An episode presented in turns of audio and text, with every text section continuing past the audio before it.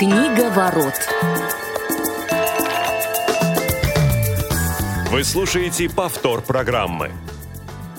Добрый день, уважаемые радиослушатели. Прямой эфир «Книговорот». Сегодня четверг, 3 декабря, московское время 12 часов 30 минут. У микрофона Василий Дрожжин, Федор Замыцкий, Глеб Новоселов. Всех приветствую, друзья. Я сейчас поймал себя на мысли, всем привет, что у меня впервые за всю мою историю на Радио ВОЗ не самый отдаленный часовой пояс. Поэтому вот у меня сейчас 13.30 и передаю слово Глебу. Поэтому бесконечного доброго времени суток всем любителям читать хорошие книги, причем не только любителям читать, но и любителям обсуждать прочитанное с нами в программе «Книговорот». А ты не даешь шанс любителям не читать и послушать нашу программу? Может быть, они тоже, у них есть какая-то мотивация? Я думаю, что Нет, конечно. тоже можно поприветствовать таких. Конечно, если любители не читать послушают нашу программу и вдруг захотят что-нибудь прочитать, то просто будет нам плюс в карму, я считаю. Ну или наоборот, любители читать после наших обсуждений перехотят читать, это в принципе тоже достижение для нас будет. Это нам минус в карму. Ну что ж, мы ждем всех любителей читать, не читать, слушать, обсуждать. Все вы можете нам сегодня позвонить по номеру 8 800 700 ровно 16 45 или на skype radio.voz. А, звонки будет принимать наша звукорежиссер Олеся Синяк, который помогают сегодня Илья Тураев и Евгений Конаков. Ну и также напомню, что, друзья, вы можете написать нам свои отзывы на почту радиособакарадиовоз.ру с пометкой в теме сообщения «Книга ворот». И мы с удовольствием прокомментируем ваши отзывы в следующем выпуске, который будет через неделю. А сегодня мы с вами поговорим про то, что же сегодня читают современные люди с нами, с вами, друг с другом. И поговорим, конечно, о том, какие мифы сопровождают сегодняшних читателей. Попробуем составить такой средний образ молодого человека, который держит книгу в руках или, наоборот, ее отложил в сторону. Ну и предлагаю с этого и начать. Есть такой первый миф, который достаточно распространен сегодня, гласящий, что в наши дни читают меньше, чем раньше. Читают меньше молодежь, читают меньше и в, ну, взрослое поколение. Вот давайте поговорим, действительно ли это так и какие мы можем привести аргументы в пользу той или иной точки зрения. Кто готов начать? Интересно, какое раньше мы подразумеваем? Это тоже такой вопрос. Вот, но на самом деле э, нужно понимать то, что что бы мы тут ни говорили, каждый из нас, это достаточно субъективная история, ровным счетом потому, что сколько люди читают, невозможно посчитать. Потому что, ну, мы могли бы там взять э, продажи в книжных магазинах или там э, книги, взятые в библиотеках, но опять же, это сегодня не показатель, потому что есть электронные э, книги, мы могли бы там э, посмотреть электронные книжные магазины, электронные библиотеки, их статистику, но опять же, это тоже не до конца будет показателем, потому что что мы знаем, каким образом можно скачивать книги, обходя, э, так скажем, все легальные способы, потому что на самом деле э, нелегальные способы скачивать книги, они достаточно развиты, как и другие, менее благодор... благородные нелегальные способы, может быть, даже больше. Поэтому эту историю посчитать невозможно, и поэтому э, в любом случае наш разговор получится субъективный. Вот. Ну, если вот говорить с моей точки зрения, э, как бы с моей даже не точки зрения, а моего опыта все-таки, я напомню, э, я работаю в Самарская областной юношеская библиотека, и у нас а в библиотеке у нас целевая аудитория в нашей библиотеке люди в возрасте от 14 до 30 лет. Ну, естественно, к нам приходят и другие люди, и младшие, и старшие, но в целом какое-то представление есть. Мы для них проводим различные мероприятия, книги им выдаем.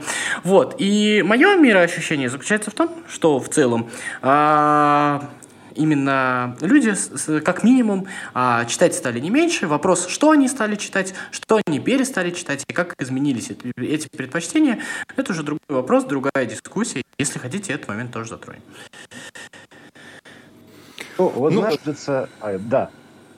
Хорошо, да, мне кажется, продолжи. что, наверное, да, я, я продолжу, тем более, что тема, она действительно достаточно, а, достаточно актуальная. Если говорить, друзья, об объективности или необъективности Э, нашего восприятия, то здесь можно, по крайней мере, к этой объективности стремиться, если руководствоваться данными хотя бы каких-то запросов, хотя и они, безусловно, э, полной объективностью не могут отличаться. Но вот мне недавно попался, например, достаточно старый опрос, опрос фонда «Общественное мнение» 2005 по-моему, года. И вот там, несмотря на достаточно все-таки позитивные оценки а, по итогам этого опроса, а, потому что там была дана такая оценка, что да, люди стали сейчас читать меньше, но при этом стали читать более осмысленно.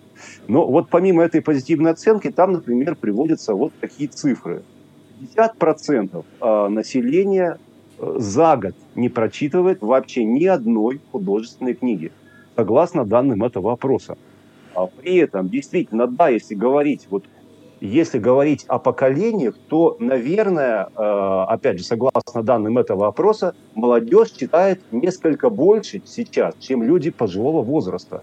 Но это, опять же, обусловлено, наверное, какими-то объективными факторами и уровнем дохода, и какой-то социальной обстановкой. Вот. Но, а, э, Вась, можно сразу историю расскажу, уже если говорить а, о субъективности? Можно я прям сразу одну, одну ремарочку сделаю прям тебе?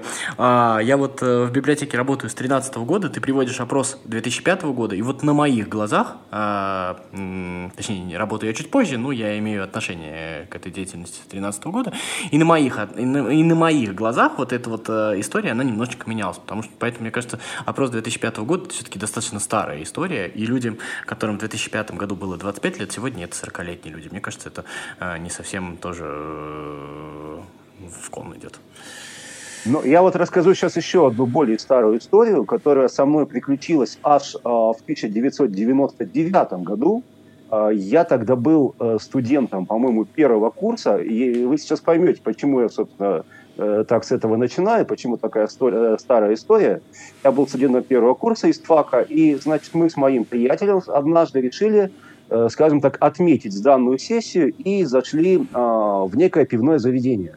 Причем пивное заведение было для людей, ну, скажем так, невысокого достатка, для работяг, для простых работяг, которым ну, как раз-таки по тем временам было уже лет за 50 далеко – и вот они там собирались, пили пиво, и там оказались мы. И вот сидим мы за столиком, а, и мой товарищ, видимо, решил блеснуть своей эрудицией э, и задает мне такой вопрос. Скажи мне, Глеб, а читал ли ты Достоевского? Ну, а я пытаюсь, поскольку я человек, который читал на тот момент Достоевского, я решил уточнить, а что именно он имеет в виду? Когда я спросил, что же ты имеешь в виду Достоевского, он сказал, ну, это на дне. Вот. Я усомнился, говорю, а ты уверен, друг мой, что на дне написал действительно Достоевский? Он говорит, а кто? И тут между, э, мимо нашего столика э, проходит человек, э, ну, как раз таки вот лет за 50, такой типичный работяга, явно, ну, вряд ли имеющий высшее образование, и он так презрительно через, через плечо нам бросает. Горький написал на. А, так вот, к чему это? Я к чему это рассказал? Потому что мне кажется, что здесь действительно проблема а, не столько поколений, сколько смены времен и, может быть, даже смены цивилизации, потому что там 30-40 лет назад, как мне кажется, существовала особая совершенно цивилизация людей, которые независимо от того, какое у них было образование, какое у них было Э, какие у них были цели в жизни, они читали. Причем они читали для собственного удовольствия. Могли разбираться в вещах, которые напрямую могли быть не связаны с их специальностью. И вот, к сожалению, сейчас э, вот эта цивилизация работяг, которые могли отличить Горького от Достоевского, отличить Канта от Конта, в равной степени разбирались в астрономии, в физике, э, по крайней мере, на каком-то э, обывательском уровне, к сожалению, эта цивилизация, как мне кажется, к сожалению, она сейчас уходит. Ну, вот опять же, есть... Э, потрясающая история. Опять же, 99 и 2005 год. Мы говорим про сегодняшний день или про первое пятилетие 21 века? Мне кажется... Ну, а Но, ты считаешь, Федь, Федь пока, пока, пока мы не ушли в обсуждение именно времен, вот у меня тоже к добавлению по поводу смены цивилизации, у меня какое-то более простое есть наблюдение, как, как мне кажется, достаточно очевидное. Вот даже если брать, ну, мое детство, там, не знаю, лет 20 назад, я четко понимаю, что абсолютно был э, другой круг Э, возможностей и вариантов проведения досуга. Да, если рассматривать чтение не как какой-то серьезный процесс, а как вариант э, проведения именно досуга, как хобби, то а, чисто технически а, ну, чтение это достаточно простой да, и универсальный вариант был и остается сейчас. Но а, в то время, например, если мы перелеснем на 30 лет назад и то, что есть сейчас, да, мы понимаем, что ну, это несопоставимые промежутки, потому что сейчас э, инструментов для проведения досуга э, более простых, более, там, не знаю, ярких и более интересных гораздо больше, чем тогда. Да, то есть, если мы сейчас можем просто залипнуть на три часа в социальных сетях и как бы тоже читать, да, это, в принципе, тоже потребление контента, потому что литература – это все-таки контент, который наш мозг воспринимает и потребляет. Там, не знаю, вот чтение журналов, чтение газет – это, кстати, можно ли отнести к там, процессу чтения в принципе? Или это, а, я не знаю, вот газеты 30 лет назад, это все равно, что, например, социальные сети сегодня или там серфинг в интернете сегодня. Вот этот момент еще интересен, да, то есть как бы мы чтение имеем в виду только чтение художественной литературы или чтение вообще всего, чего только можно? Если честно, вообще... Ну, вот... ну давай, Глеб. Ну вот да, я, я думаю все-таки, что смотря каких журналов смотря каких газет, и в общем-то с наблюдением Василия я согласен, но мне кажется, что здесь связано еще не только с тем, что увеличились э, формы проведения досуга, разнообразие досуга, скажем так, да, но изменилось отношение к информации как таковой, потому что действительно чтение это не просто э, контент, да, это в любом случае некая информация, которая нами потребляется.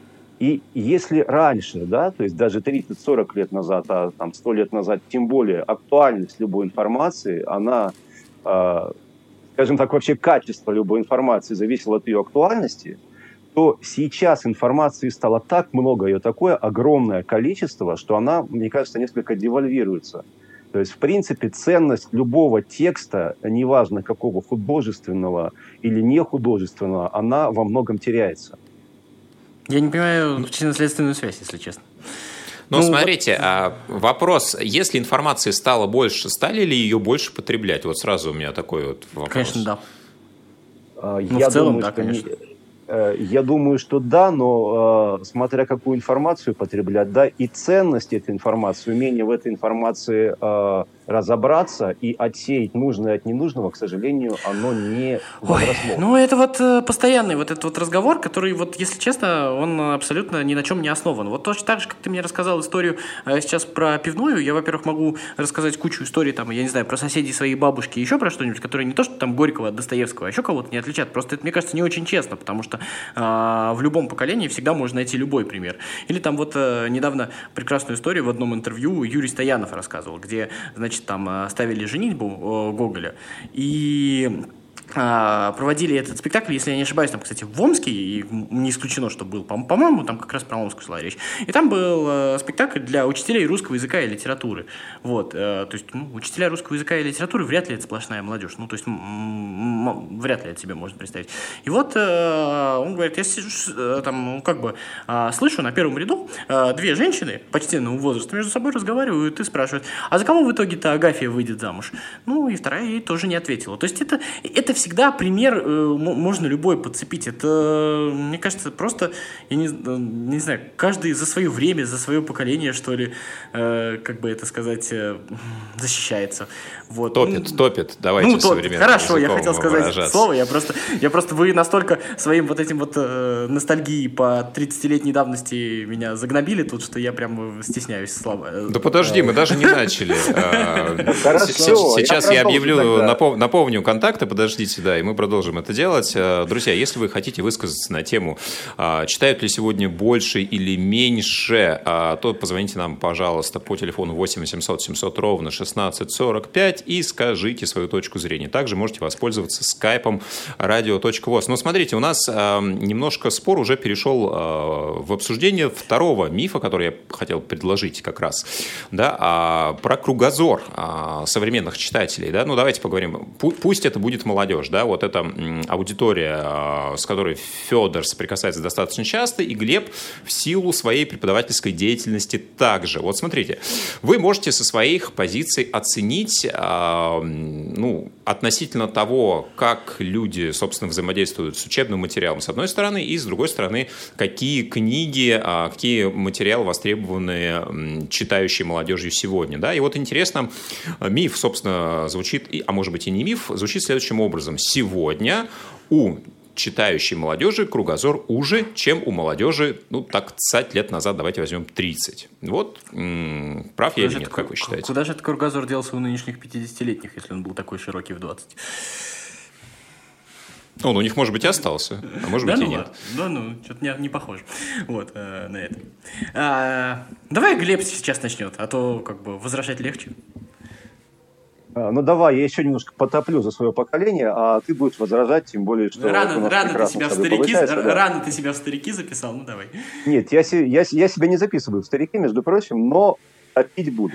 Э, так вот, э, как мне кажется, вот если мы говорим о учащейся молодежи, давайте все-таки я э, служу вот эти рамки, да, действительно, вот тех людей, которые сейчас пытаются получать высшее образование, то сейчас, к сожалению, созданы такие условия, при которых нет стимула у учащейся молодежи действительно свой кругозор расширять. К сожалению, это так. И если вспомнить, ну, я уже об этом могу говорить, что прошло достаточно много лет, когда я получал э, свое высшее образование, это было примерно 20 лет назад, хотя, э, как мне кажется, тогда уже ситуация стала меняться, но тогда она еще не изменилась э, столь катастрофически. Э, вот тогда, когда мы учились, у нас, например, была практика. По каждому предмету, который сдает студент, он должен был прочитать энное количество монографий, научных трудов, Э, который он в дальнейшем должен был пересказать, обсудить со своим преподавателем. Без этого у него просто не было бы допуска к сдаче экзамена. Э, так вот, читалось все это, естественно, в научных библиотеках. Я еще помню эти очереди в научных библиотеках, э, вот эти переполненные читальные залы. Сейчас, к сожалению, давайте зайдем. Ну, я не буду брать Москву, да, Ленинскую библиотеку, там потому что приезжают люди со всей страны. Вот. Но если взять любую научную библиотеку в любом другом мегаполисе, там ситуация будет, к сожалению, несколько иной. Там будут э, гулкие пустые залы, да. С одной стороны, это происходит из-за того, что, да, можно очень большой объем информации сейчас найти в интернете. Но, как я сказал, информация сейчас все-таки девальвируется, и э, далеко не все, что человек может найти в интернете, действительно будет способствовать как расширению его кругозора, так и получению какой-то достаточно обширной, глубокой информации. А вот я ну, сразу дам вопрос. А ты вот а, под, круго, под кругозором подразумеваешь все-таки, когда говоришь, а ты все-таки имеешь в виду совпадение с твоим? То есть то, что тебе там не отвечают взаимностью на какие-то а... А, твои знания Достоевского и Горького? Или ты признаешь кругозором что-то, что знают они, но не знаешь ты? Ты это готов признать кругозором? Э, я под кругозором, как я уже сказал, признаю, безусловно, это умение отличить Горького от Достоевского. Это э, знание того, что когда в 1861 году отменили крепостное право, что Э, крепостное право было в отношении крестьян, а неизвестно кого, просто у меня буквально недавно было занятие. Хорошо, ну хорошо, и хорошо, я с тобой согласен, но это же, понимаешь, это же снова, ну ты вот перечисляешь факты важные для тебя, а тебя, тебя спросят, там, не знаю, а, там, кто получил там э, премию за лучшего режиссера последние три года в Оскаре. Но это же тоже значительные а, факты. Ну, смотри, э, может быть, это субъективные факторы, да, может быть, для меня это менее значимо, чем а, для этих молодых людей, но здесь уже, да, это мое мироощущение, и мне кажется, что умение отличить Достоевского Мне просто кажется, что... Несколько, вот особенно... важнее, чем... Особенность вот вашего поколения, раз уж ты за это поколение топишь, это то, что вы вот а, придумали себе когда-то а, важные вещи для себя, и на этих вещах застаиваетесь. И дело не в том, что даже кто-то там знает что-то другое, кто-то еще что-то. Вы просто а, вините как бы другое поколение ровным счетом в том, что они не знают то, что знаете вы. Они не ценят то, что интересно вам. Но ведь по сути дела, по сути дела, а, реально среди взрослого поколения, ну хорошо, когда отменили крепостное право, может быть, выучили, там, я не знаю.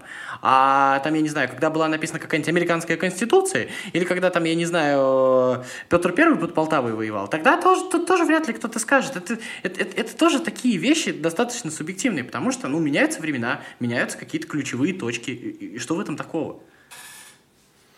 Ну вот, кстати, по поводу э, ключевых точек, действительно очень сложно сопоставить э, вот этот объем кругозора, потому что нужно сначала договориться о том, что мы под ним понимаем. А здесь, как мне кажется, очень сложно к какому-то э, общему знаменателю прийти. Я предлагаю немножко в другую сторону нашу беседу повернуть. Смотрите, давайте попробуем поговорить о жанровых предпочтениях и провести вот этот сравнительный анализ. Да? Вот есть еще одна такая точка зрения, что ну, сегодня читают больше какой-то легкий развлекательный контент. Да? То есть, если мы переключаемся на жанры, то это какие-то там, я не знаю, ну вот э, условно иронический детектив какой-нибудь, да, который сейчас э, достаточно популярен все еще, да, хотя, может быть, пик его популярности уже прошел. Ну, то есть, вот э, сегодня читают что-то более легкое, менее серьезное. А вот что мы можем относительно этой точки зрения высказать? Знаешь, я вот, э, ну, прям вот из одной темы переходя в другую, недавно разговаривал со своим учителем по литературе, вот мы с ней э, говорили, она вот тоже начала, то, что как бы дети, вот им ничего не интересно, а я говорю, а вот у меня вот дети приходят, которым все интересно. И мы вот начали размышлять, почему происходит так. А дело в том, э, дело в том, что вот есть э, класс, э, класс — это случайно подобранная группа. И, условно, вероятность того, что в классе будет там людей заинтересованных, там, я не знаю, любителей литературы, их там, там может быть два человека из 20, из 30. Это нормальная, кстати, цифра. Она, я не думаю, что она когда-то исторически принципиально отличалась.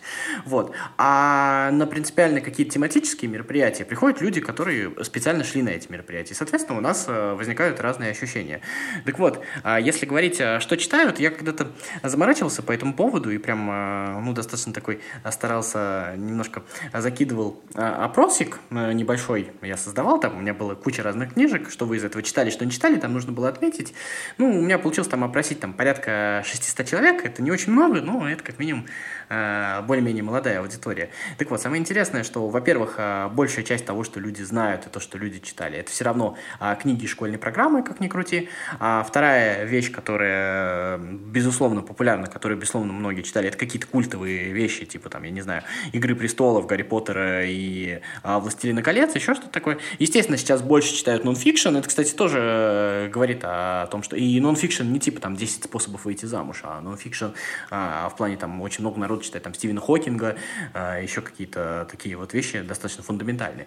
Поэтому Асю Казанцеву, к примеру, кстати, очень много читают.